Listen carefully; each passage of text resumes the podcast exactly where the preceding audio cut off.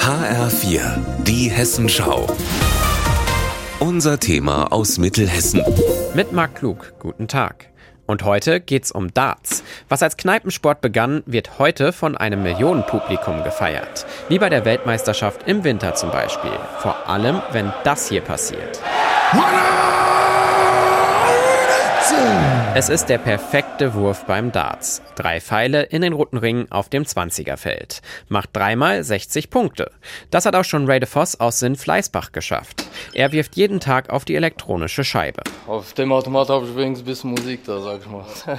ja, das beruhigt mich, da kann ich entspannen. Darts kann aber auch anstrengend sein. Und da hat der Hobbydata aus dem Land Dillkreis ein anspruchsvolles Ziel. Er will einen Weltrekord aufstellen. Dafür möchte er 72 Stunden am Stück Darts spielen. Weil es meine Leidenschaft ist und halt, weil ich was Verrücktes machen wollte. Und ich brauche diesen Kick halt, dass ich das aushalte und mich an anderen halt messen kann. Bisher halten zwei Engländer den Rekord im Dauerdarts. Sie haben etwas mehr als 58 Stunden durchgehalten. Ab dem 17. August soll diese Messlatte aber fallen, und zwar im Kampfcenter Fighters in Herborn.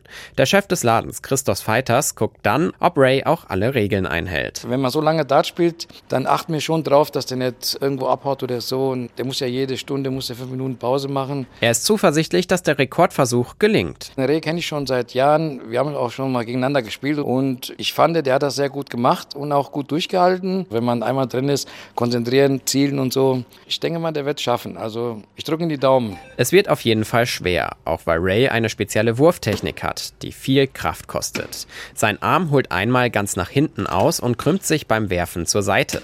Aber warum eigentlich? Das wusste ich selber nicht. Äh, ich wurde mal darauf angesprochen, aber ich merke das ja selber nicht. Ja.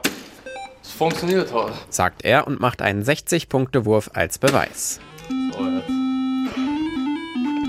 Für den 17. August kommt es aber nicht auf die Punktzahl an, sondern auf die Zeit. Sechs Stunden muss ich machen und ich will für mich 72 Stunden machen. Und ich will damit eine Spendenaktion starten für die krebskranken Kinder in Gießen. Für diesen guten Zweck sucht Ray noch Sponsoren und Unterstützer. Die können sich bei Christos Fighters melden. Sein Kampfcenter in Herborn ist am 17. August für alle offen, die Ray beim Dauerdarts anfeuern wollen. Marc Klug, Herborn.